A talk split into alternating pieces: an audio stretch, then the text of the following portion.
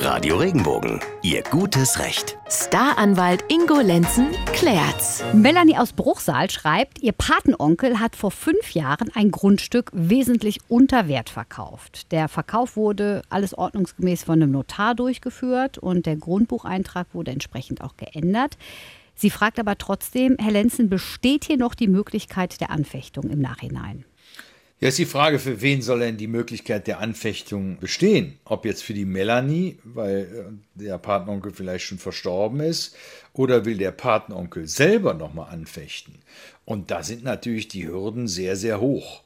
Grundsätzlich kann man sein Grundstück auch unter Wert verkaufen. Ich weiß ja nicht, was der Patenonkel da im Schilde geführt hat. Vielleicht wollte der das Grundstück einem, einem Freund verkaufen, wollte dem Gefallen damit tun, weil der vielleicht ein Leben lang immer für ihn da war und hat ihm es deshalb für einen günstigeren Preis äh, veräußert. Also das ist dann natürlich überhaupt kein Grund, da eine Anfechtung durchzuführen. Wenn der aber der Auffassung war und der Käufer ihn versichert hat, dass es kein Bauland werden wird und eine ganze Menge andere Gründe noch dazukommen, der also mehr oder weniger über den Tisch gezogen worden ist, dann kann man hm, tatsächlich noch drüber nachdenken. Aber da sind Fristen, das heißt, die Anfechtung muss binnen eines Jahres, nachdem man den Mangel erkannt hat oder den Anfechtungsgrund erkannt hat, erhoben werden. Und vor allen Dingen, man muss vernünftig erklären können, wieso denn da was gemacht worden ist, was man eigentlich gar nicht wollte. Hm. Das ist äußerst schwierig.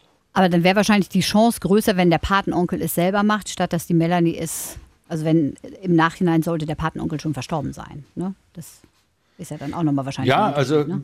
ob jetzt, ob jetzt, ja, sicherlich ist es besser, wenn du die, die lebende Person, die die Verträge gemacht haben, noch hast, weil du dann hast du auch eine andere Beweissituation. Die können die auch noch viel, viel mehr schildern von dem Vorgang. Also das ist sicherlich ein, sicherlich ein Punkt.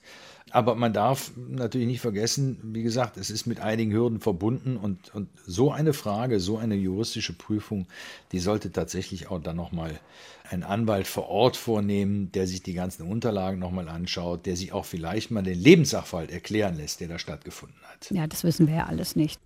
Danke, Ingo.